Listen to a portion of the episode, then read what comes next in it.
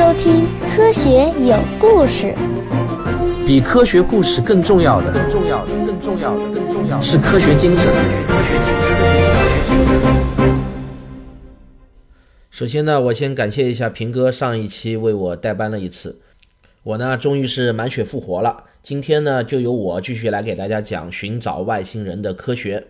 我们今天要讲的是美国有一位著名的物理学家、数学家，叫做弗里曼·戴森。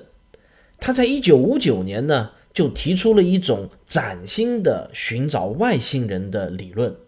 这个理论到底是什么呢？我们是否孤独地生存在银河系的边缘？外星文明在哪里？让我们一起来聊聊寻找外星人的科学吧。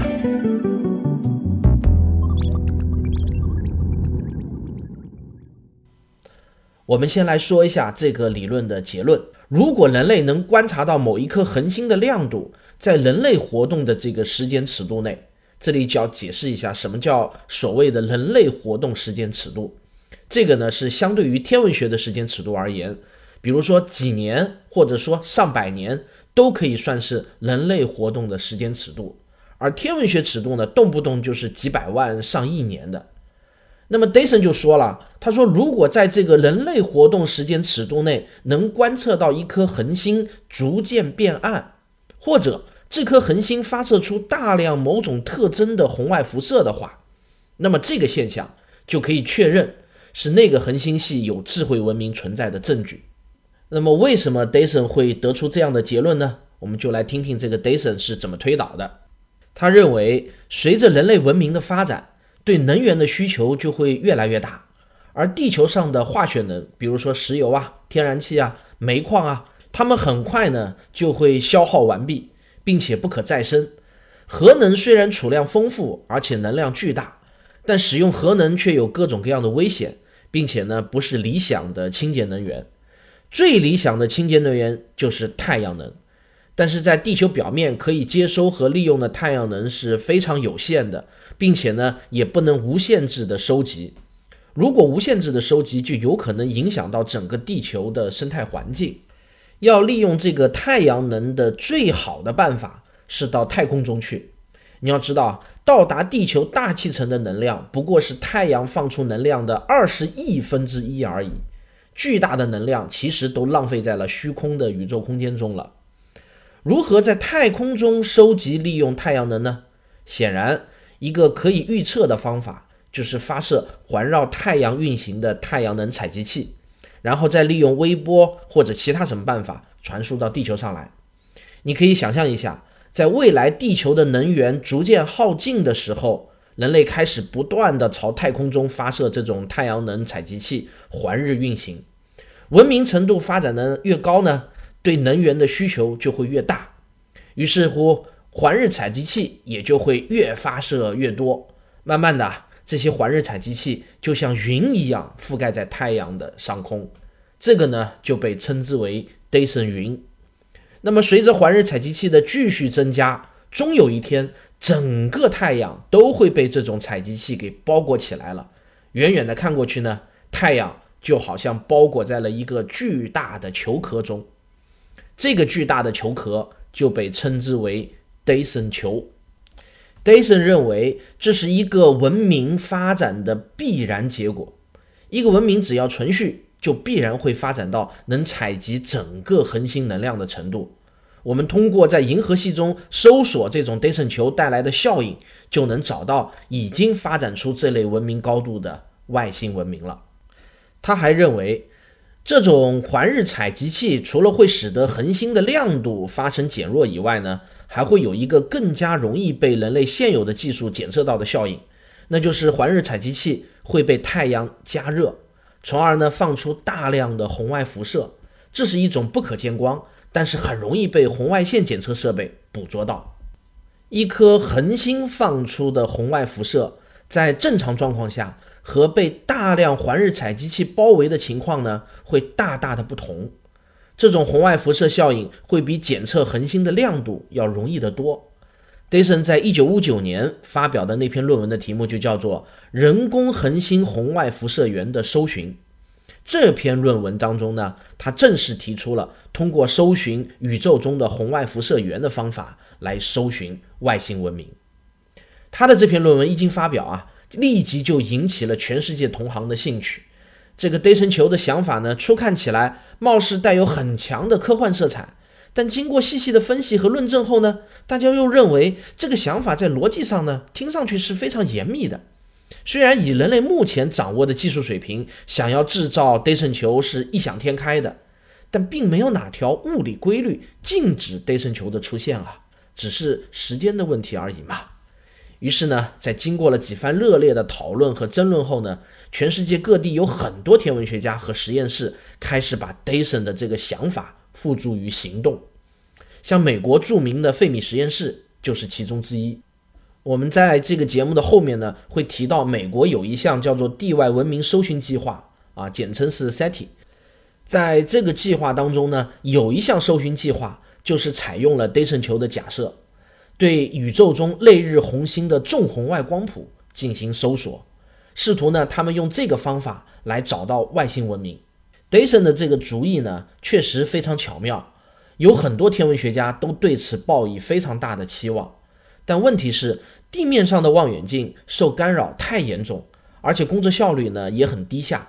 人类对银河系的红外辐射源的搜索进展得非常缓慢，Dyson 还要再耐心地等待二十多年，才能迎来第一件超级武器。那么大家呢，也需要有一点耐心。来等着我为大家揭开这个 Dyson 球的真相。就在 Dyson 球的这个想法提出后的第二年，有一位三十岁的年轻天文学家就横空出世了，在寻找外星人的这个领域，从此无人能与其匹敌，独领风骚数十年。他将成为我们这个节目中的第一号男主角，他的名字叫做法兰克·德雷克。从1961年开始。德雷克便有一系列惊人的异业施展出来，让人眼花缭乱、目不暇接啊！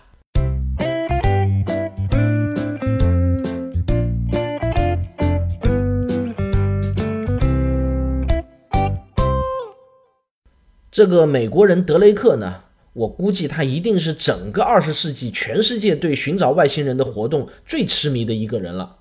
据德雷克自己说。他在八岁的时候就已经坚信外星人肯定存在，但是他的父母呢都是基督徒，而外星人存在的这个想法是严重了违背圣经的教义的，所以呢他不敢对父母表达这个想法。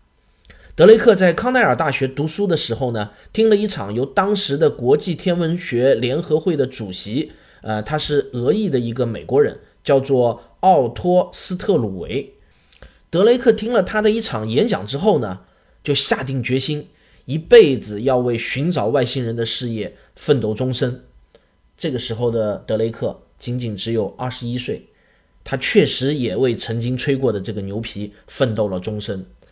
德雷克先是去了哈佛大学深造，学习无线电天文学，然后呢又去了美国国家无线电天文台从事研究工作，后来呢又加入了喷气推进实验室，可谓是十足的学院派。这个德雷克成名立万的时候啊，年仅三十岁。一九六零年，德雷克使用美国国家无线电天文台的射电望远镜，开始了他的第一个正式的地外文明搜寻计划。他用童话故事《绿野仙踪》中的奥兹王国的奥兹玛女王命名，给这个计划取名叫做“奥兹玛计划”。这可是人类历史上第一个由严肃的科学家。代表官方实施的外星人搜寻计划，具有非常伟大的开创性意义。这仅仅是德雷克仗剑行走江湖的第一次出手，在以后的风雨岁月中，他还有众多的成名之战。让我慢慢给你道来。德雷克当时唯一的武器，仅仅是一台口径二十六米的射电望远镜，他就是用这台望远镜来监听来自太阳系以外的外星文明电波。但是这么一个小不点儿呢，是无法做到对全天空进行扫描监听的。它能做的必须是把望远镜对准某一颗恒星，而这颗恒星呢还不能够离地球太远，否则呢信号就会太弱，望远镜的灵敏度远远不够。那么除了望远镜的灵敏度问题，在用射电望远镜搜寻外星人信号的时候，还有一个更重大的选择题要做，那就是到底监听哪个频率啊？我们在用收音机找电台的时候，你会八十九点一、八十九点二这样一个个的频率找过去，对吧？那么直到找到你自己喜欢的电台，不同的电台呢使用的是不同的频率。如果你的频率没有调准的话，那么收音机中只会传来噪音。在电磁波发现者赫兹生活的那个时代，人类就已经知道，频率越高，那么能量呢就会衰减的越慢，这就意味着它能传递的越远。显然啊，如果外星人也懂得发射电磁波的话，他们一定会选择比较高的频率。但是呢，如果频率太高，也会导致信号太弱。所以呢，这个频率在一千兆赫到一万兆赫之间是比较合适的。德雷克估计，外星人必然也会选择在这个范围内的电磁波频率来向宇宙中传递信息。这样的话呢，麻烦就来了。你要知道啊，从一千兆赫到一万兆赫之间，并不是只有九千种不同的频率。理论上，它是存在无限多个频率。关键呢是看精度，哪怕是以零点零零一兆赫为一个最小频率单位的话，这个范围内也有九千万种不同的频率。注意是九千万种啊！相对于宇宙空间这个大尺度来说，零点零零一兆赫的这个精度呢，其实还并不算是很高呢。所以说，到底选择哪个频率来监听外星人的信号呢？这个问题曾经让德雷克大伤脑筋。只要频率稍稍有一点点的偏差，那么即便方向对的再准确，也会错过。但是，在德雷克之前的科学家就已经发现，这个宇宙中有一个频率是非常非常特殊的，那就是波长为二十一厘米的一四二零点四零五兆赫。也就是被称之为二十一厘米线的宇宙基准频率。为什么这个频率那么特殊呢？因为它是氢原子发射出来的电磁波频率。每一种原子呢都会发射出不同频率的电磁波。这个原理呢说起来就很复杂了。我们呢在这个节目中呢就不去深究了。知道这个结论我们就可以了。而氢元素呢是我们这个宇宙中数量最多的元素。多到每一百个原子中就有九十多个是氢原子，因此在宇宙中，二十一厘米波无处不在。如果外星人掌握了电磁波的知识的话，那么他们也一定会认为这个频率是一个特殊的频率。于是德雷克就选择了这个一四二零点四零五兆赫这个频率，把望远镜呢就对准了距离地球十一点九光年的鲸鱼座桃星。监听了将近一百个小时，但是很遗憾的是呢，一无所获。不过我们的德雷克啊，并没有气馁，他又把望远镜对准了距离地球十点七光年的波江座埃普西隆星。刚对准没多久呢，就听到一个每秒八个脉冲的强无线电信号。德雷克这个时候的那个激动的心啊，都要跳出来了。可是这个信号仅仅持续了几十秒钟，就神秘的消失了。德雷克怀着激动的心情继续监听着，等待着这个神秘的信号再次出现。结果啊，皇天不负有心人，十天后，这个信号突然又出现了。这次呢，德雷克抓住机会，对这个信号的各种参数做了详细的记录。但是很快，这个信号又神秘的消失了。这个时候的德雷克那真叫一个兴奋，都快疯掉了。但科学家毕竟是科学家，他还是相当严谨的。于是呢，他就开始核实这个信号的来源，结果怎么着呢？最后他很遗憾地证实了这两次信号其实都来自于天上飞过的飞机啊。奥兹玛计划最终是以失败而告终的。这次失败让德雷克痛感一件强大的武器的重要性，这个武器当然就是指的是射电望远镜了。于是他开始推动有关单位，希望能够尽快建造一台超级射电望远镜。而且要造就要造一台全世界最大的神器，在德雷克的这个大力推动下，美国启动了阿雷西博望远镜建造计划。这将是一个空前浩大的工程，让我们耐心的等待三年。我们很快就要与它见面了。一九六零年的这个第一次奥兹玛计划仅仅只是一个开端，在苦练了武功十二年后，我们的德雷克还将重新再次的启动这个奥兹玛计划。好戏还在后头，我们暂且不表。我们再来谈一下这个监听频率的问题。用宇宙中无处不在的二十一厘米轻波段来作为宇宙通讯的基准频率，这在逻辑上呢是非常讲得通的。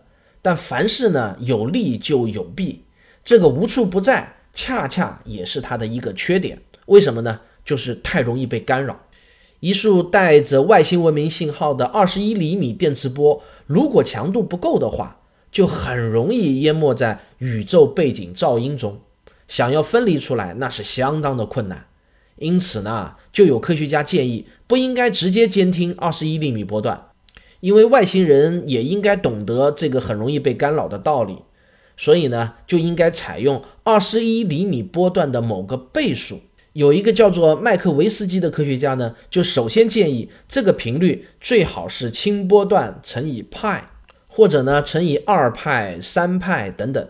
因为圆周率派这个数字呢，其实是一个很特殊的数字，在数学上呢，我们把它称之为超越数。超越数它不可能是任何一个代数方程的解，也就是说，自然当中不可能自发的产生这种频率的无线电波，只有可能它是人为的，也就是某个智慧文明所产生的。而且乘以派以后的这个频率呢，就不再会被二十一厘米波段或者任何它的这个谐波所干扰，也就是整数倍频率的波所干扰了。这个观点呢，被大多数天文学家所认同。因此呢，轻波段成派在以后的 SETI 计划中就成为了最主要的搜索频率。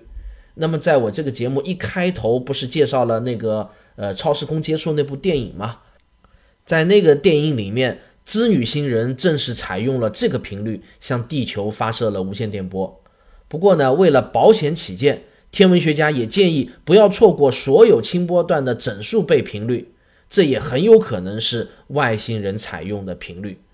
奥兹玛计划失败后呢，德雷克并没有太多的沮丧，因为他心里知道这次失败仅仅是因为武器实在太烂而已，而且呢。他还在酝酿一次全世界的武林大会，他要把全世界分散的力量给集结起来，形成合力。一九六一年，也就是在德雷克第一次奥兹玛计划失败后的第二年，全世界钟情于寻找外星人的科学家们，在德雷克的号召下，就齐聚于美国的西弗吉尼亚，人类历史上首次正式的地外文明搜寻大会召开了。德雷克此时呢，已经初具了武林盟主的这个相貌。在那次会议上，他正式提出了一个概念，那就是搜寻地外文明计划，简称为 SETI。现在学术界一般都公认德雷克为 SETI 计划的开创人。在这次大会上，德雷克做了主题发言，他抛出了著名的德雷克公式。这个公式的目的呢，是用来计算。可能与我们通讯的银河系内外星球智慧文明的数量，简而言之呢，就是用来计算银河系中到底有多少能够与我们联络的外星文明。这个公式那是相当的出名啊！你随便找一本讲寻找外星人的稍微靠谱一点儿的这个科普书籍，我保证一定会提到德雷克公式的。虽然呢，我认为这个德雷克公式实际意义并不是很大。